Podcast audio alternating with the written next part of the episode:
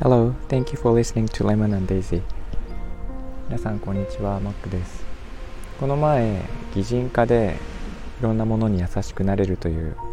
配信をしたんですが、それについてちょっといろいろと考えてみることがありまして、今日はそのお話をしてみたいと思います。えっ、と、数字のキャラクターを作ったという話をしたんですが、その話の中で式ですね、春夏秋冬のお話もさせていただきました。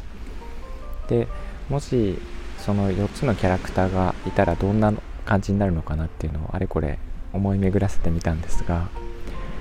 えー、春夏秋冬それぞれ別のキャラクターになっていてで春は若い男の子ですね。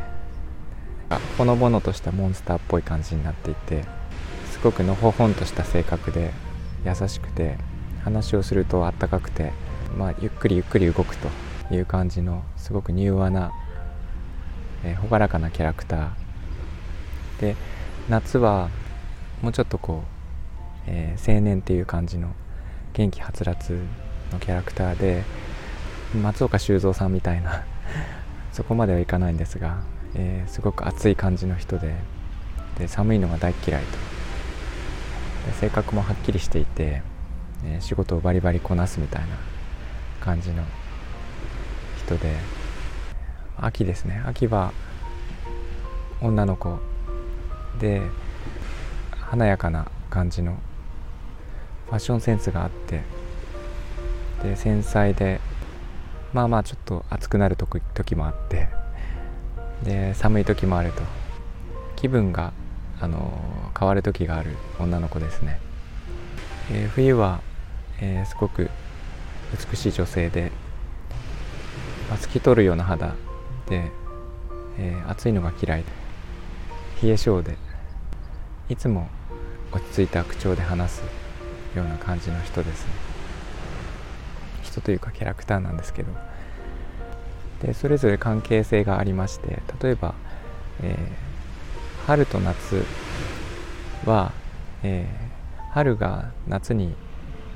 憧れを抱いていると。ああいう青年になりたいなといつも思っている。なんですけど、まあ、ちょっといろいろこう夏が気性が荒いもので春がこう鬱陶しく慣れついてくるのがちょっと嫌で、えー、春から夏に変わる季節は春が落ち込んでしまう時があると。でそういう時に梅雨が起こると。泣いてしまうっていうのが梅雨で。で夏は実は秋に憧れていて、ね、時に暑くなんか時にはこうクールになるようなそういう性格にも憧れているし秋のなんか色鮮やかなところにも恋をしていると、え、秋は、え、冬にすごく憧れを抱いていて、え、あんな女性になれたらいいなといつも思ってる。で冬はですねまあ春みんなに寒い寒いと言われてしまうので、まあ、はるくんが早く来ないかなといつも思っていると。であんまりこう気象が激しい方ではないのでなんか穏やかなゆっくり動くはるくんがいつもこう徐々に現れてくるのがすごく心地いいと思ってると。そんな感じの関係性がですね思い浮かんできてそれをキャラクターにしたらどうなるのかなとか思ったりしてます。ちょっと実験でですねあの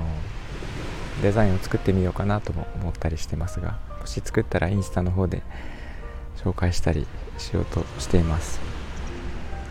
まあ、デザイナーはですねデザイナーというか私は、えー、そんな風にいろいろと、えー、考えを巡らせてそれをイメージに起こしたりすることがあるので、えー、そのイメージを皆さんに聞いてちょっと意見を伺いたいと思っています。どうでしょうかね。そういうキャラクターがいたら、ま何に使うとかそういう用途はまだわからないんですけど目に見えないものを、えー、見える形にする作業っていうのはなんかそういう妄想のようなところから始まってそれをイメージにしたりします。なかなか面白い作業ですよね。はい。ということで、えー、今日はこの辺までにしたいと思います。今日も葉山の浜辺からお伝えしましたえー、聞いていただいてありがとうございます、えー、みんなが優しくありますように Thank you for listening. I'll talk to you later. Bye bye.